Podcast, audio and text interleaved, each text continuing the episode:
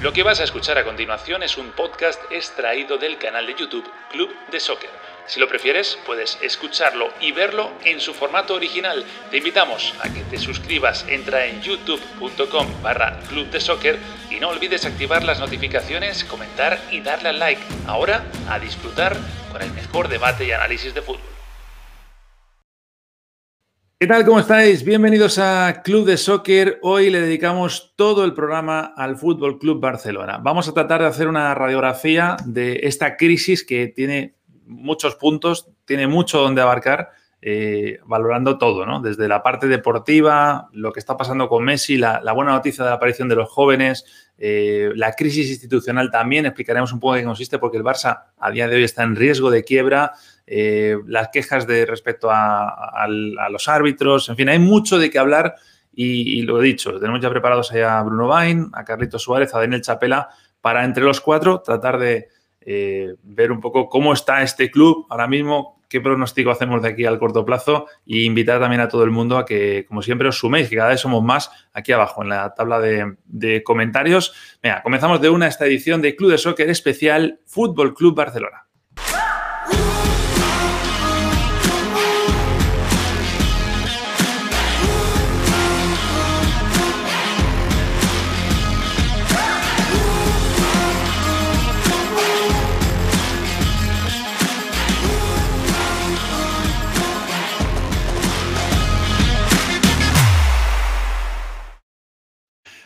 Buena tarde, diría yo hoy, porque claro, vamos a hablar del Barça, Daniel Chapela, Bruno Bain, Carlos Suárez. ¿Cómo estáis, chicos? Buena tarde, buena tarde. Termina el programa y que nos vamos a las Ramblas. Vos nos invitás, Nacho. Mejor Dani, que controla más Barcelona, ¿no? Buena tarde. Muy bien, Nacho, muy bien. Bueno, buena tarde, buena nit. Depende gracias, eh? Molte, gracias, eh? Buena noche. Sabes que luego esto lo estará escuchando gente en Cataluña y a veces se molestan cuando ponemos ese acento, porque es verdad que, bueno. Son cordobeses, dicen. sí, claro. Sí, sí, más o menos, más o menos. Oye, no quiero meteros presión, pero, pero aparte de que el tema vamos a hablar es delicado y yo creo que da para mucho, podremos hacer hoy tres horas de programa, va a ser menos, pero cada vez nos ve más gente cada vez influimos en más gente y es más, os digo una cosa, yo sé de compañeros de los medios de comunicación que nos ven y nos copian algunas cosas. ¿eh? Así que no quiero lanzaros presión. Más que nunca, esto es mes que un club. Exacto, es mes que un club y es muy influyente, así que cuidado con lo que decís. ¿eh? Cuidado, ¿ah? porque hoy, hoy, cuidado porque hoy, no sé si mes que un club es ser bueno, ¿eh? ojo, ¿ah? cuidado porque eso lo vamos a hablar hoy. Sí, sí, sí. Bueno, vamos a arrancar de una, venga, con, la parte deportiva, si queréis, que es la que más yo creo que tenemos en la cabeza los cuatro, eh, que no es buena y, yo creo que en parte no es buena también porque, porque hay un jugador muy importante que no está bien, que es eh, Leo Messi. Es un jugador que está lejos de su rendimiento habitual, de lo que estamos acostumbrados a, verle. Vamos a ver algunos números de esta temporada.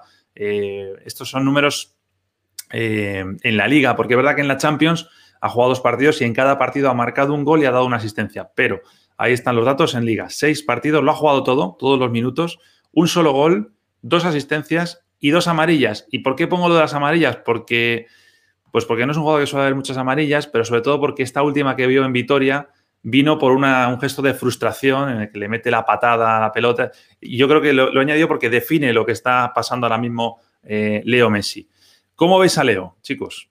Eh, mira, Nacho, habías dicho de arrancar por lo deportivo y si hablamos del equipo en general, a mí no me disgustó el Barcelona contra el Alavés, eh, pese al resultado.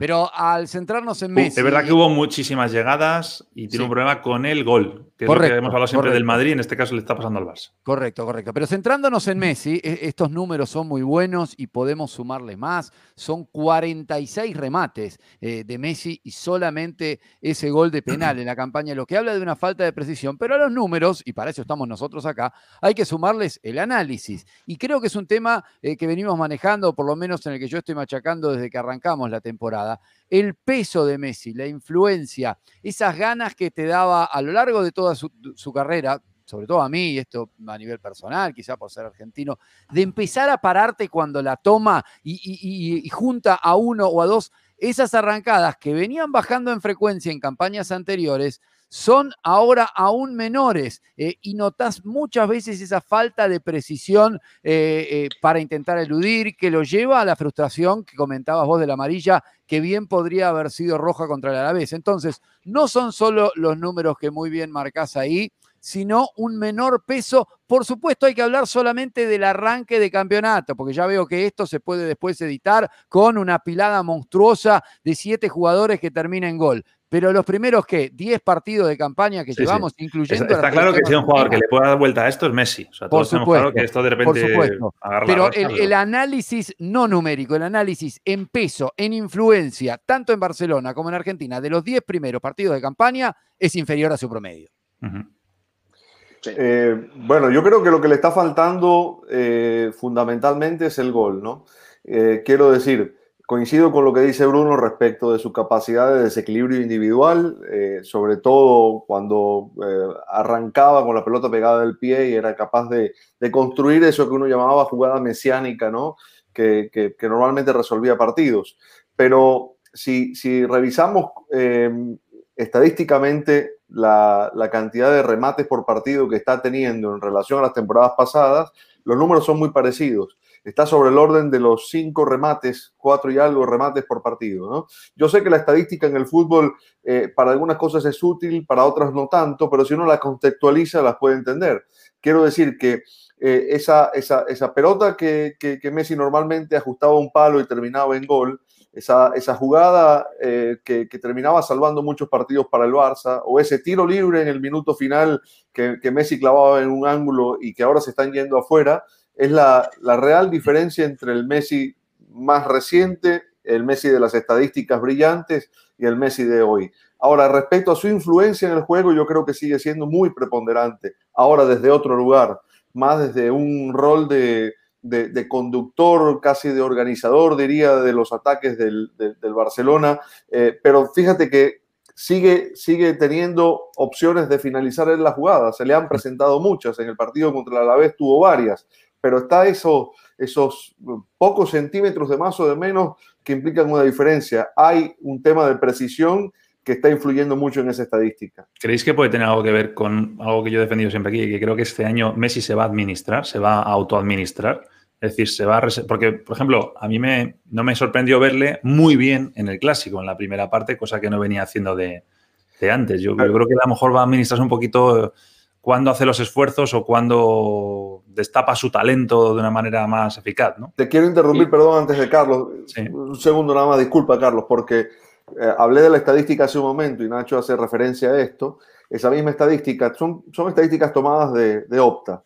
Eh, los esfuerzos de Messi, la cantidad de kilómetros recorridos de Messi en lo que va de temporada desde que lo dirige Kuman, están por encima de sus estadísticas promedio de las últimas temporadas. Está corriendo está más. pero siempre el tema acá ha sido la precisión, como bien decís, Dani. Está, no, está, no el esfuerzo. Está, Dani, algunos, en algunos están por encima y otros están por debajo, que lo vimos hace un par de semanas, que por ejemplo en cuanto a intentos de, de, de regate, o sea, es, está al mismo nivel en cuanto a efectividad, pero en cuanto a intentos, al menos hace, hace dos semanas era, era, era por debajo.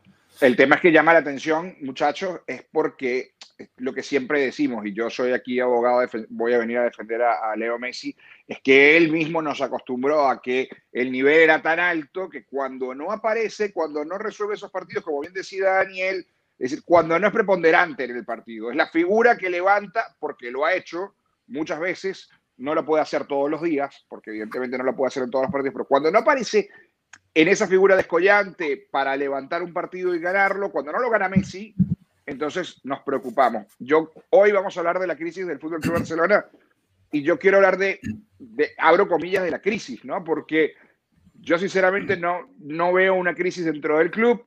Creo que más bien eh, es un proceso largo, hay un nuevo entrenador, hay nuevos jugadores, hay otra idea. Le ha costado y evidentemente se tiene que mirar con otra lupa. Pero, por ejemplo, en la parte deportiva yo no estaría tan preocupado. Lo que he visto del Barça a mí no me ha dejado preocupado. Te puedo decir que a mí me preocupó mucho más lo que vi del Barça. Pero hablas de juego. Pasada, donde competía. Entiendo, Entiendo que hablas exclusivamente de juego, porque la clasificación es imposible que no se preocupe un aficionado del Barça, ¿no? Si lo ves no, no, en lo institucional Luego trataremos eso. Pero si hablas del juego, entiendo lo que decís, Carlos, y, hasta estoy de acuerdo en ciertas cosas. Sí, sí. Sí, sí. En, yo estaría preocupado por lo que, pasó, lo que vimos, el triste espectáculo que vimos del Barça después del confinamiento, porque no compitió. Este equipo sí compite. Y este equipo tuvo un gran partido en Turín frente a la Juventus y, gana tranquilamente y lo ha podido golear. Eh, el partido frente a la ex fue superior. Es decir, es cierto que te puedes preocupar si eres aficionado al Barça y ves la, la tabla, pero viendo jugar al Real Madrid, viendo jugar al Atlético de Madrid, yo no estaría tan preocupado. Este es un equipo en formación. Hay que tener paciencia, porque de anoche a la mañana este equipo no va a volver a ser aquel que ganó seis títulos en una temporada. Hay que tener un poco más de, calma, ¿no? No todo es malo, ¿eh? que la bueno también es que en esa transición han, aparecido nombres, bueno, ya conocíamos a Ansu Fati, pero, pero también ha aparecido, por ejemplo, Pedri. Eh, yo, revisando un poco los números que ahí están, eh, me llama la atención que siempre o uno o los dos han sido titulares, y dice mucho de Kuman también y de la valentía que, ha mostrado, por ejemplo, en el, clásico que le sacó a los dos. Eh, y bueno, los números de Pedri son buenos en cuanto a participación, pero fijaros lo de, lo de Ansu Fati, ¿no? Es decir, los números que a lo mejor estábamos esperando de Leo Messi son los que está mostrando ahora mismo eh, Ansu Fati, ¿no? Con cinco goles, tres asistencias en, los ocho partidos que ha, que ha jugado. claro, lo que yo veo en esto es, no sé si coincidís, estos dos son el futuro, pero están casi obligados a ser el presente por la situación que tiene el Barça. Es que siempre es así. Cuando vos pones a chicos jóvenes, es muy difícil encontrar el equilibrio perfecto en ponerlos, pero la cantidad de minutos como para que no sean los Pero no hablo de minutos, ¿eh? hablo, hablo de responsabilidad. si le quitamos los números que ha hecho en su Fati, el Barça está todavía peor.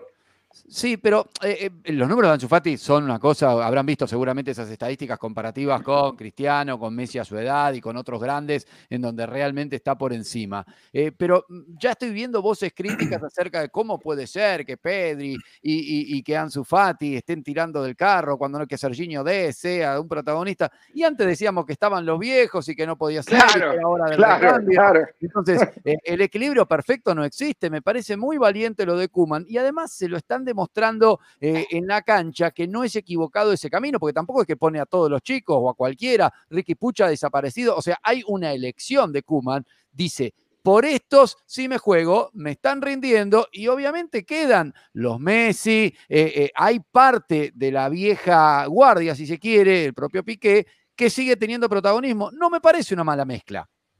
No, yo estoy de acuerdo. Aparte que hay, que hay que entender que en cada caso es lo mejor que tiene, ¿no? Quiero decir que eh, son, son, son, apuestas o son riesgos medidos. Em, hay situaciones en las que, en las que a ver, eh, Ansu Fati se ganó la titularidad por él mismo. Eh, incluso llegó a desplazar en algún momento a Griezmann de la titularidad por su propio nivel. En el caso de Pedri, digamos que encontró Kuman un jugador que le puede ejercer el rol de Coutinho y otros con, con, mucha eficiencia más allá de los 17 años. Lo que pasa es que en equipos como el Barcelona, y pasa lo mismo con el Madrid o cualquier otro grande, las transiciones generacionales, las refundaciones, no suelen darse de una manera tan drástica.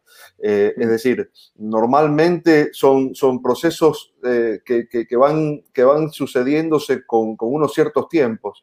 Eh, pensemos, por ejemplo, cuando, cuando Messi debutó en el Barcelona de Rijkaard, era un jugador de 17 años, pero no descansaba sobre la responsabilidad del Barcelona. Era un jugador que estaba totalmente arropado por una plantilla de futbolistas con un peso que era quienes realmente tenían que asumir las responsabilidades estas de las que habla Nacho. En este caso, eh, Pedro, Jorginho Des, eh, eh, Serginho Des, perdón, eh, están teniendo que cargar con algún tipo de responsabilidad, no la de Messi, por supuesto, no la de Piqué, desde luego, pero sí un protagonismo que les exige en tanto van siendo partido a partido titulares, es decir, juegan el clásico, juegan el partido contra la Juve de Champions, no están eh, eh, eh, entrando para consumir algunos minutos y que esa transición sea consuetudinaria, cíclica.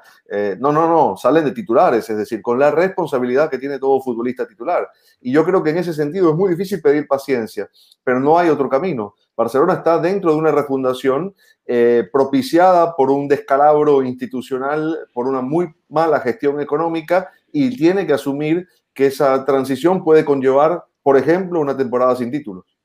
Yo, yo soy de los que piensa, perdón Nacho, yo soy de los que piensa que cuando escucho a la gente hablar de que tienen que ser los que lideran el proyecto, que tienen que ser los responsables, los Vinicius, los Ansu Fati y los Pedri, la verdad es que me llama la atención y acaba de, poner un ejemplo perfecto, Dani, en el momento en que, en que debuta Leo Messi, estaba Ronaldinho, Thierry Henry, Deco, un equipo plagado de, de líderes, Xavi, entre otros.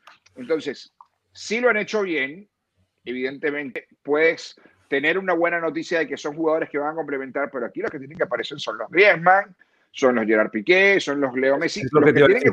la responsabilidad, eh, Nacho, la responsabilidad parte de ellos. Es una gran noticia, sin duda, contar con, con estos muchachos. ¿Por qué? Porque el, caso de, de, Pedri es perfecto. En el clásico no apareció en el partido, pero cuatro días después va a Turín y vemos una de las exhibiciones más importantes que ha tenido, o creo que la, su consagración en la temporada, en esta corta temporada, eh, en un partidazo frente a la Juventus. Entonces, estos chicos todavía no están para liderar. Tienes que irlo formando de a poco, tienes que irlo arropando, la responsabilidad tiene que venir de otros. Pero sin duda alguna, dentro de todo lo que está sucediendo en la parte deportiva, porque como, como bien decía Bruno, ya luego tocaremos la institucional, es muy buena noticia. Por eso es que sí es cierto, es segundo, pero para mí es una tabla engañosa. El estilo de juego del Barça creo que pocos pueden estar descontentos con lo que ha mostrado Ronald Kuman. Yo sé que esto ya ha cambiado y que todo es para allá y todo lo queremos de inmediato y, los resultados ya y el equipo tiene que ganar. a ver, en, lo deportivo hay dos cosas.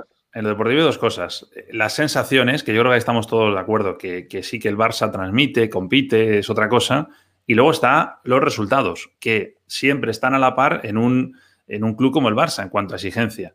Entonces, ahí es donde yo sí digo que en Champions no, pero en, Liga estás dejando escapar la Liga. Lo que le hemos criticado tantos años al Real Madrid, de que en el mes de diciembre no tenía opciones de Liga, le está pasando al Barcelona. Es un poco lo que le está sucediendo ahora. Fijaros eso, la. Eh, pero eh, eso lo vamos a poder decir al final, Nacho. Yo no sé si está dejando escapar nada. Mira la tabla de la Premier, lo tenés, qué sé yo, por cambiar de tema, al Wolverhampton, al Southampton, segundo. Mira, Bruno, mira, la tabla de. Ninguno, pero está bien, pero vos te crees que la Real Sociedad va a estar peleando al final. No, no, yo, yo, no me fijo en la Real. Yo me fijo en que el Real Madrid, que tiene un partido más, le lleva ocho puntos. Que en el hipotético caso de que lo recupere el Barcelona, eh, se queda a cinco.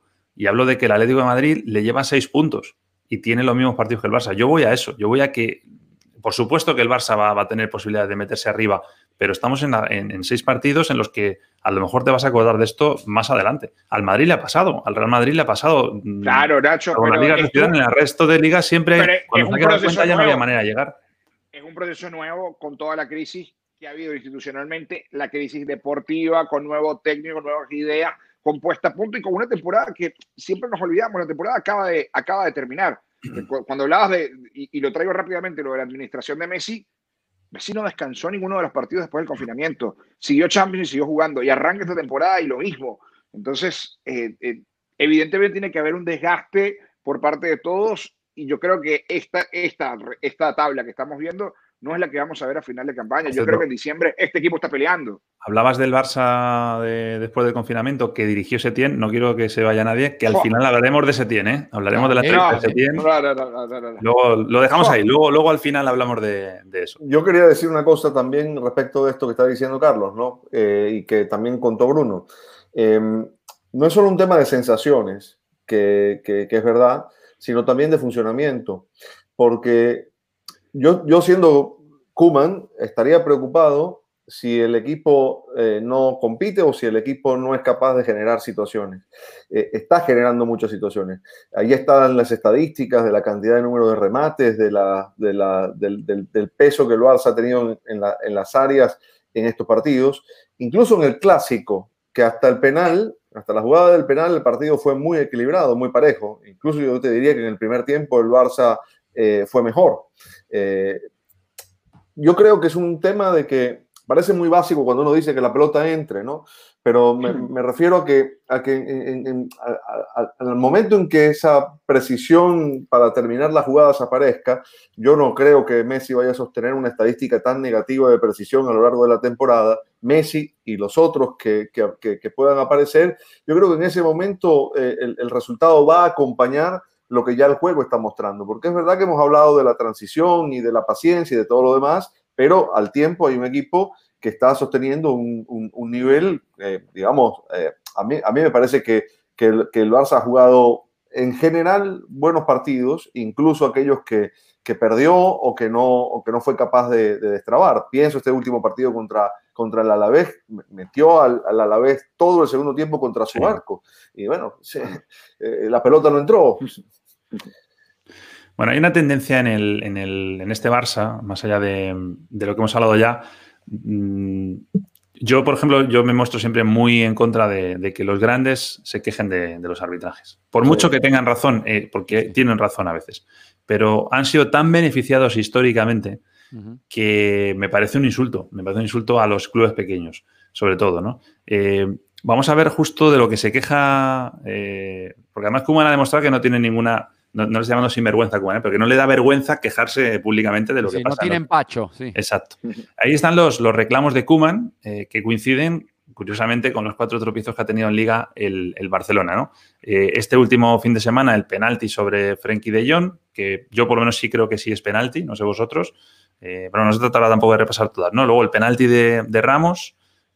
Digo, todas son cuestionables. ¿no? Yo no veo un caso sangrante en el que digas, han ido a por el Barça. Eh, en el caso del Getafe son cosas de, si vieron amarilla o debió ser la roja, lo de, lo de Cabaco, lo de Neom, y luego el, penalti a que la Messi, que ya parece que fue hace 30 años, en el Sánchez Pijuán, ¿no?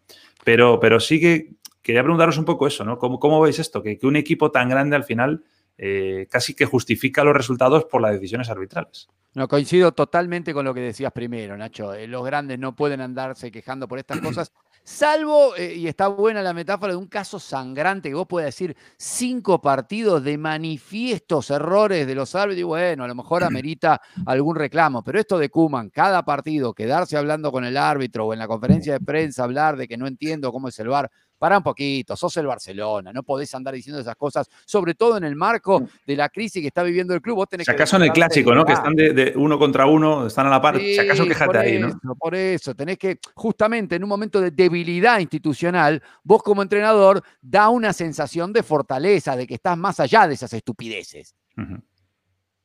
Sí, yo coincido plenamente. perdón, Ari, yo coincido, no, rápidamente. Yo coincido plenamente con, con, lo de Nacho, porque incluso también en esas eras tuvo el Real Madrid hace un par de temporadas, pocos lo recuerdan, pero el Real Madrid eh, con la implementación del VAR, luego del Mundial, empezó a quejarse también del arbitraje y era de risa. Lo mismo que el Fútbol Club Barcelona, eh, con quejas a los árbitros, con cartas a la federación, con cartas a la, a, la liga. Eh, creo que no, no es el lugar que le corresponde a un club grande que tienen razón, quizás en, las quejas es posible, pero los errores son parte del juego y, tienen que sobrellevarlo. Y como bien dices tú, Nacho, creo que durante el tiempo bastante se han beneficiado los grandes y es un insulto a, los equipos pequeños. Me, parece que le queda mal y no me lo imaginaba de Kuman, ¿ah? que de primera, llegando por su personalidad, ponga, se ponga a quejarse de los árbitros como lo Es una de las cosas que, criticábamos, eh, una, eh, había mucha más, pero criticábamos a, Setién, ¿os acordáis? Que ponía excusas eh, y, esta parte setienística de, de Kuman me parece que es negativa, o sea, tendría que pasar página con eso, ¿no? Yo creo que todos se quejan. Lo que, la diferencia está en la cantidad de micrófonos, ¿no? se quejan los grandes y se quejan los pequeños desde que el fútbol es fútbol. Eh, siempre se quejan. Y cuando un técnico dice yo no voy a hablar de los árbitros, seguro es que no lo perjudicaron, porque al siguiente, cuando lo perjudican, se le olvida y habla de los árbitros. Eh, yo creo que, que son, son pequeñeces, yo coincido con esto, no son detalles. Y, y, bueno, al Barça se le han ido los partidos por detalles, ¿no? Entonces, de pronto el entrenador dice, si aquí me hubieran pitado el penal, de pronto eh, el partido se me hubiera enderezado, ¿no? Yo lo único que digamos, como queja flagrante que le, que le podría conceder a, Ronald Koeman es lo del partido contra el Getafe, porque el árbitro permitió mucho juego violento y particularmente cuando, cuando un equipo como el Barcelona se encuentra delante de un Getafe que te muerde de cada pelota en toda la cancha, necesita, digamos, que eh, el, el arbitraje controle un poco cierto juego brusco. Eh, es la única cosa que yo le concedería en eso. Lo que pasa es que ahí, Dani, que tiene razón, ahí entonces ya entramos a equipararlo ya no con el árbitro, sino también con el resto de equipos, porque es una tendencia general cuando juega el Getafe que todos los equipos se marchan cabreados porque no le han pitado o no han echado al otro. O sea que parece que el arbitraje de Getafe es una, isla aparte. Y, un grande también, ¿no? el, tema de Sergio Ramos, eh, creo que varios aquí opinamos que había sido penal del inglés eh, ha, habido un sector que piensa lo contrario, eh, eh, está, está, perfecto, pero es que el penal fue eh, no recuerdo el minuto exacto, pero faltaba media hora para terminar el partido. Y a partir de allí el Barça se derrumbó y eso le corresponde a Kuman, ¿no? Eh, los cambios que hizo fueron tardíos, el equipo se le desequilibró, lo partió en dos, eh, hizo que el Madrid se creciera en la parte final del partido. digamos, eso, digamos, es mucho más importante en el análisis que, que la jugada concreta, me parece. Sí, sí. Luego está el tema de, bueno, lo que se quejan sobre todo en el caso del penalti de, Ramos es que la imagen que mostró el VAR es específicamente el agarrón sobre Ramos y que anteriormente Ramos habría eh, iniciado esa acción o ese forcejeo y habría una falta previa de Sergio Ramos, ¿no? que es un poco lo que pudo descolocar a lo mejor al, árbitro, a Martínez Monuela, pero bueno, yo, yo sigo pensando... Y de, riguroso, ¿no, Nacho? Que yo soy de los que está en la acera de que para mí no es penal. Es decir, evidentemente es penal por la regla y por lo que hace, pero yo estoy en la acera de que si ese, si ese penal que fue, que fue cobrado por el principal, tienen que cobrar 25 penales de estos por partido, porque esos agarrones suceden todos los días. Es decir, y no lo hacen. Y el tema es que no lo hacen y lo hicieron puntualmente en el partido. Pero bueno. Pero, pero, bueno, pero Carlito, no nos podemos quedar con la polémica media hora, ¿no? Pero entonces están mal los otros 24, ¿no? Está claro, está claro, está claro, está claro, está claro. Totalmente. No, no, yo lo asumo, pero a mí lo que me daba risa. Está tan claro como que siempre estaremos hablando de los árbitros, porque, porque siempre va a haber errores. si, hay, una cuestión acá que todos eh, que, estamos en el mundo del fútbol sabemos que esto funciona así y tiene que ver con el, el, el peso que, que, ciertos dirigentes tienen en el manejo del poder. Y hoy el Barça está debilitado en ese sentido. Y, es decir, está acéfalo de poder. Eh, hoy, hoy es eh, hasta sencillo. Te Meterle la mano en el bolsillo. Exactamente. Pero no, ojo, yo no, no, no pienso que haya, haya, metido la mano en el bolsillo. Sí digo que a la hora de, de, de, tener peso y sabemos cómo funciona esto, las llamadas, eh, las, las quejas, los pedidos, lo que pasa es que eso mejor no pensarlo, ¿eh? porque si lo pensamos lo mismo, dejamos de seguir el fútbol. No, pero, me parece un buen punto. a corrupción, ¿eh? Es que, ah. no, es, solo llamados, sino a, Dani, a, la, la presión, no la corrupción. Hasta la propia decisión de un árbitro ante una jugada dudosa. Yo creo, esto lo manejan humanos, viejo. Así que la psicología importa y si el Barça está débil en la chiquita, y yo le cobro en contra. Para mí hay una diferencia grande entre, por ejemplo, estos cuatro casos que hablamos y los del año pasado. El año pasado el Barça en, el fútbol, cuando se reanudó, ¿no? una vez que ya empezó la, pandemia, eh, recordad las palabras de Bartomeu en Villarreal, recordad lo de Piqué, lo de esta liga va a ser muy difícil ganarla. Para mí una diferencia es que en estos, por ejemplo, de Kuman, sí hay, insisto, no deben de quejarse, pero sí hay un fundamento, o sea, sí te puedes plantear, oye, pues a lo mejor sí era penalti a Frenkie de Jong, a lo mejor eh, sí era expulsión de Cavaconium, la diferencia con respecto a, Julio es que John Julio veía que lo que se le pitaba al Madrid eh, sí estaba bien pitado. y además todos hablábamos aquí en el programa y estábamos todos de acuerdo que generalmente las decisiones que se tomaban eran correctas. No, O sea, el VAR llamaba al árbitro para revisar una jugada que tenía que revisar, o sea, se seguía un protocolo correcto y se hacía bien. Eh, es la diferencia que yo veo, que ahora por lo menos hay un cierto fundamento, pero aún así me parece mal. Mm, eh, hay, una cuestión que, que todos estamos notando en este ciclo de Kuman, ¿no? Ustedes recuerdan cuando eh, Guardiola, en la etapa de Guardiola, tuvo que, estar al frente del equipo en, medio de aquella situación que se presentó con Sandro Roussel, ¿no? Eh, y uno decía en aquel momento que Guardiola asumía prácticamente el peso de toda la institución. No solamente era el entrenador del equipo, era la cara del Barça. Hoy Kuman es eso, es la cara del Barça. Eh, es el entrenador, es el tipo que está teniendo que llevar a cabo el, recambio generacional, al que no le traen los futbolistas que necesita o que pide, y sin embargo allí está dando la cara, y el, que representa la institución. Por eso yo te decía hace un rato, puede que esté, eh, que esté mal que se queje tanto del VAR o que justifique una mala temporada a partir de decisiones arbitrales, pero está claro que él está asumiendo el papel casi que de la cara más visible de, la Barcelona institución. ¿no? Hay dos personas, ¿no? Uno es, uno es Kuman y otro es Seriño Des, ¿no? es el que sacaron después del clásico para atender a los, a los medios. Pero fíjate, está, está, la cefalía en el Barça eh, por toda esta situación eh, dirigencial, ya con Bartomeu y después de su renuncia más, que, que, Kuman tiene que, ponerle el pecho a todas las balas. Y eso se lo tendrán que agradecer, le vaya bien o le vaya mal en lo deportivo. Bueno, lo cierto es que más allá de eso hay una situación institucional que es muy peligrosa eh, viene de, una mala gestión, vamos a decirlo claramente, en cuanto a que se han inflado muchos sueldos, se ha eh, subido la media salarial de la plantilla es altísima y además ha habido una pandemia. Esto es lo que informaban los compañeros de RACU el otro día, el sábado, del riesgo que tiene el Barça, que tiene que recortar 190 millones, cuidado, eh, 190 millones de masa salarial antes del 5 de noviembre. Ahí están todos los sueldos del club, pero evidentemente lo gordo es la plantilla de, fútbol. También a lo mejor la plantilla de básquet de jugadores que tendrán que bajarse mucho.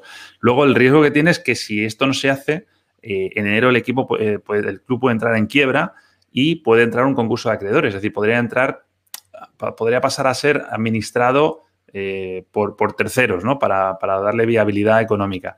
Y luego, pues, eh, está el, papelón ahora de la Junta Gestora que ha llegado, que, bueno, tiene dos funciones principalmente. Uno es convocar las elecciones y hacer el proceso electoral, y el otro es estas cuentas, cuadrar las cuentas para que el club no se hunda.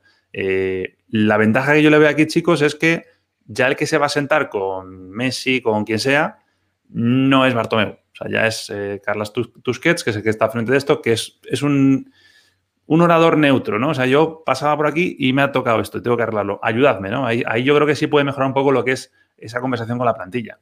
Sí, puede ser que, que, no haya tanto barro. Y todos estos números y cosas que estás contando, Nacho, a lo mejor al aficionado medio lo confunden o al que sigue el fútbol solamente, que quizás eh, nos ve en Latinoamérica. Pero esto tiene mucho que ver con lo que pasa en la cancha, quizás de acá a un año, a dos años, porque va a, tener directas consecuencias en lo que puede incorporar el Barcelona. Entonces, eh, no es para nada menor este tema, sobre todo que estos 190 millones aparece 5 de noviembre, estamos hablando del jueves. Jueves. tienen que reportar ya.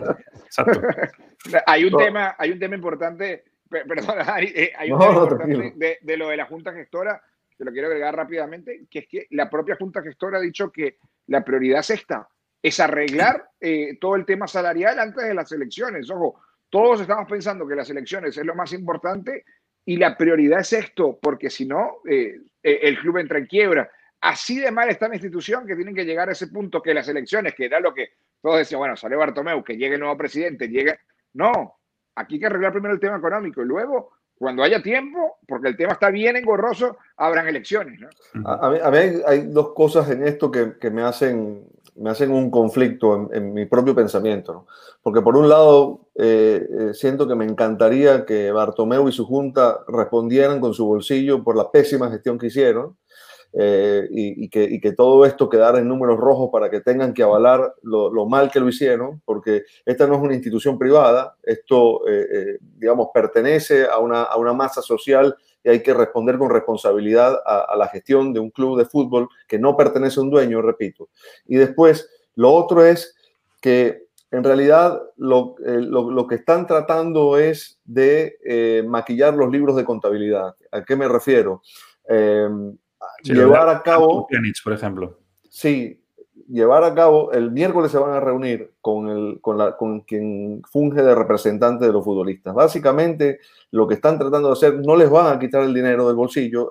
ningún futbolista va a agarrar y le va a decir de, de, mi contrato de 50 millones, bueno, guárdate 20 para que las cuentas cuadren. Eso no va a pasar.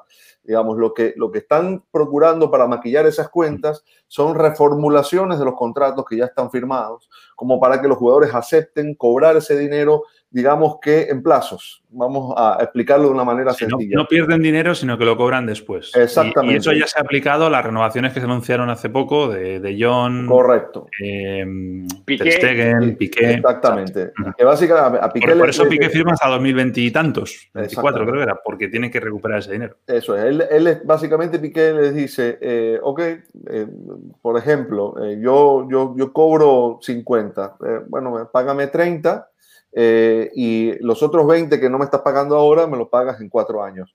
Eh, claro, a nivel contable, que eh, va a aparecer una reducción en la masa salarial que es Del virtual, que, es básicamente aplazar una deuda, correr una deuda.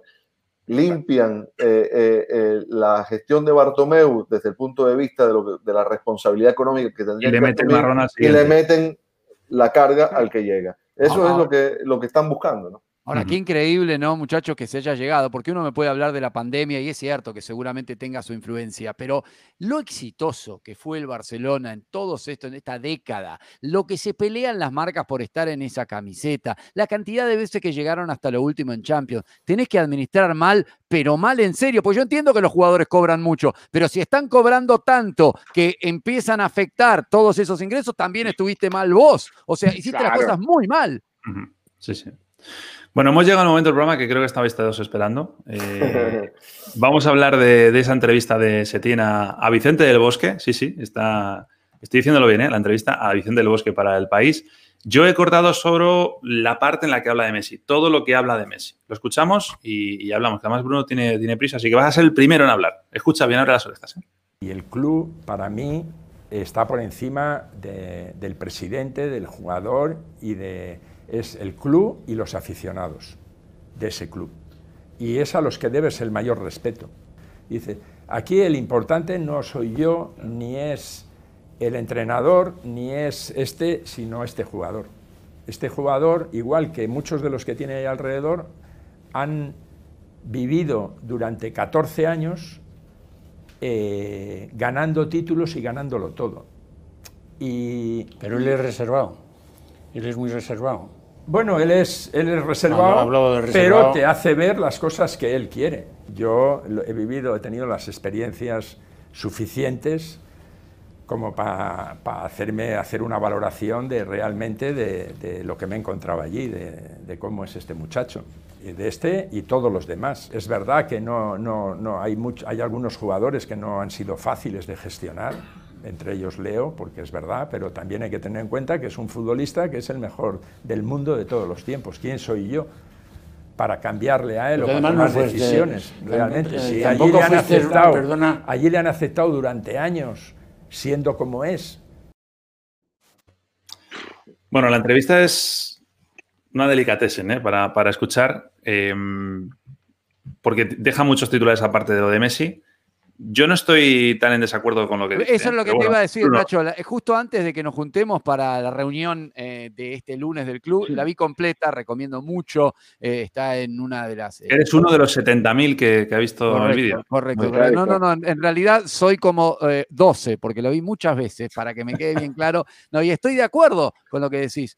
nada de lo que Setién dice ahí ahonda, si se quiere. O, Creo que Carlitos no piensa como tú, ¿eh? Bueno, no, señala, está bien, ahora, ahora lo vamos a escuchar. Digo, señal, porque todos eh, coincidíamos que Setién hizo las cosas mal en diversos aspectos, pero nada de lo que dice aquí lo señala aún más o empeora mi valoración del ciclo Setién en Barcelona. Para mí lo refuerza, para mí, o sea, demuestra. ¿Lo refuerza Setién? No, no, refuerza ah. que eh, lo pensábamos de yo sé lo que te va a decir Carlitos. Carlitos te va a decir que es la última excusa de Setién. Claro, no tenía ni idea, no tenía ni idea de qué hacían el Barça, pero habla peor, aún peor de los dirigentes que llevaron a este entrenador que no tenía la capacidad para entrenar a este club, y todo incluso después de escucharlo, que tengan la capacidad para entrenar a otro equipo de primera división, hizo todo mal.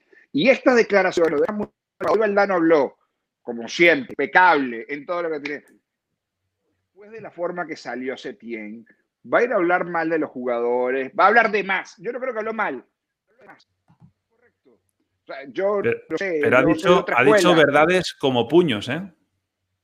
Sí, pero... pero... no era el momento para hacerlo. Yo creo que terrible, como todo lo que hace, lamentablemente. Pero perdonen eh, lo que voy a decir, ¿no? Pero yo hubiese preferido que que no se lo dijera primero a las vacas, ¿no? Como hizo, porque las vacas se enteraron de todo antes que, que, el resto. Digo. Eh, ¿Estás llamando vaca del bosque? digo, óyeme, si tú tienes personalidad y eh, imaginemos esto, eh, sé que, que, la situación no es trasladable, pero imaginemos que esto le pasa a, a Kuman. ¿Ustedes creen que Kuman no se sienta en la sala de prensa y dice esto mismo que dijo Setién? Es decir, si, si, si tú tienes si tú estabas teniendo los problemas que estabas teniendo, eh, mira, encáralo o lo, o, lo, o lo, manejas con tus códigos dentro y no sales a decirlo después, o lo haces público con personalidad. Pero, esto, chicos, ¿no? ¿por qué lo tiene que salir? ¿Por qué lo tiene que guardar? Eh, Kuman va a seguir teniendo una carrera importante. Este es Quique Setién. Pero tiene que estar cuidando al Barcelona. Kuman salió campeón de una Champions con el Barça eh, y lo quiere y que no. Pero el tipo está diciendo que eh, básicamente Messi controla todo y que él no pudo con esa autoridad. pero ¿Quién soy yo? ¿Quién soy yo? No es el único que lo dice. Para cambiarlo. La verdad. Y después, que a mí me parece eh, lo, lo, más trascendente que deja esta, esta nota, es que básicamente está diciendo, el Barcelona me quedó grande. No se lo estamos diciendo nosotros. El entrenador asume que el club le quedó grande. Es decir, y, y, a partir de ahora se tiende a dirigir a clubes pequeños, porque clubes grandes no puede dirigirlo. no con esas palabras, pero prácticamente dijo, yo, yo, no pude con la situación. Yo no fui yo en algún momento de la entrevista dice, ¿no? No fui yo. Es decir, llegué con mi librito y lo tuve que romper. los jugadores me manejaron el equipo. Tanto como eso no, pero sí dice que no fue. Y eso es muy bueno. O entonces tienes que ocultarlo. Si claramente no fue él, ¿no lo tiene que decir? Claro que sí, pero, ah. pero lo va a decir después. Después de que se fue. Claro. Ahora dentro, no puede, dentro, no lo puede decir, Dani, porque entonces ya sí que pierde totalmente. además, adentro, Adentro, chicos, él quiso manejar la situación, supuso que en algún momento iba a salir. Es difícil salir a la conferencia de prensa y decir Messi, imagínate el escándalo que sea, Messi acá es el dueño de todo. Y además Martino mismo lo había dicho antes, del Bosque se lo pregunta, le dice, eh, eh, la famosa frase de Martino, eh, escúchame, Leo, yo sé que si vos levantás el teléfono, el presidente me echa en un minuto, pero no me lo tenés que demostrar todos los días. Lo dijo Martino, entonces no es nuevo. Bueno, a lo mejor, matizo, si Setién hubiese dicho eh, esto que les estoy diciendo o esto que le estoy diciendo, Vicente, se lo dije a Messi, a Piqué y a todos en su cara, por eso lo estoy diciendo ahora públicamente, fantástico. En punto. Pues fantástico. Digo, hay, ¿no? Hay algo que se ha filtrado desde Barcelona. Bueno, se había filtrado ya antes, pero a raíz de esta entrevista ha cobrado más fuerza, que es que, por lo visto, eh, después de lo que pasó con Eder Sarabia, eh, Setien eh, dijo que si Messi no pedía disculpas por el desplante que hizo a Sarabia, no pedía disculpas a, su ayudante, no se entrenaba. Y la frase textual de Piqué, eso fue reunido con los, capitanes, la frase textual de Piqué fue, bueno, pues entonces hoy no entrenaremos. Eso creo que resume completamente todo. O sea, resume la posición de Sarabia y de Setien, lo que supone Messi y lo, lo asimilado que lo tienen los compañeros también, el hecho de que, bueno, aquí el que manda es este, y es así. ¿Por qué creen que el, orden de los factores cambió en el Barcelona con la llegada de Koeman? O sea, ¿por qué cambió ese orden jerárquico? ¿Por qué ahora el que manda es el que manda y los que obedecen son los que obedecen? yo no, creo que sea así, Dani. No, lo tengo tan claro. Para mí, Messi, siendo un tipo relativamente apagado. Si el que manda mandara, Messi no hubiera jugado todos los minutos de esta pero temporada. pero es que eso, son dos cosas diferentes. Es decir, claro. a ver, las, las, medidas que ha tomado Koeman, las medidas futbolísticas. No, no, no ha querido rotar a Messi ya en algún momento de esta temporada? ¿No ha querido sentarle en algún momento para descansar? Eso, eso, eso me parece a mí un detalle menor en relación a lo otro. Es el principio de la mecha. Que manejen el equipo es diferente. Que te digan, que te, que te digan hasta los momentos en que, en que los entrenamientos se tienen que hacer. esto, esto trascendió. Esto trascendió. Había unas costumbres establecidas que los jugadores querían mantener y que no pudo romper Valverde y que no pudo romper Setién y que Kuman rompió. Es decir, tuvo la rompió, claro. Eh, eh, eso, a eso me refiero. No, sabemos cuánto lo rompió Kuman y cuánto lo rompió el Bayern Múnich ganando 8 a 2. la, prueba, bueno, pero la prueba está en lo que se ve en la cancha. Eh, ahí está la prueba. La prueba de que el Barcelona está haciendo las cosas distintas, de que se entrena distinto, se está viendo en la cancha. No, pero, pero, eso es la prueba de que había que hacerlo. Ahora, si fue la propia autoridad de Kuman o los malos resultados lo que llevaron a los jugadores y muchachos, esta mecánica vieja no la podemos hacer más, nos comimos 8. Entonces tenemos que cambiar. No es mm. por Kuman. Bueno, pero, el que está Kuman, está Kuman, no Bruno, y el que está pero estaba yo y capaz que lo hacían. Yo creo que si seguía Setién, esto no pasaba. Esto no pasaba, ese es el tema, era una marioneta. Es decir, claro. Te voy una cosa, Setién es el entrenador del Barça que menos pitos ha recibido en el Camp ¿eh? eh sí, sí, y Bartomeu el que menos pañoladas también. Y también. ¿Verdad? Algunos Pero vamos, Qué suerte tuvieron, ¿eh? Qué suerte tuvieron. Bueno, todos, ¿eh? Yo creo que, o sea, en este caso más todavía, pero, pero fijaros el, el Madrid, el partido del Cádiz y el partido del, del Shakhtar con el Bernabéu lleno, anda que no hubiera habido pitos ahí también. Si es que este, fútbol lo cambia demasiadas cosas, pero bueno. En fin, bueno, eh, yo lo dejaría aquí. Yo creo que ha quedado un análisis completo, una radiografía del Barça. Eh, le invito a todo el mundo a que proteste. Si no está de acuerdo, que proteste aquí debajo. ¿eh? Pañolada. Es muy sano, exacto. Ahí, pañolada. A mí me cae muy bien Setién, déjame decirte.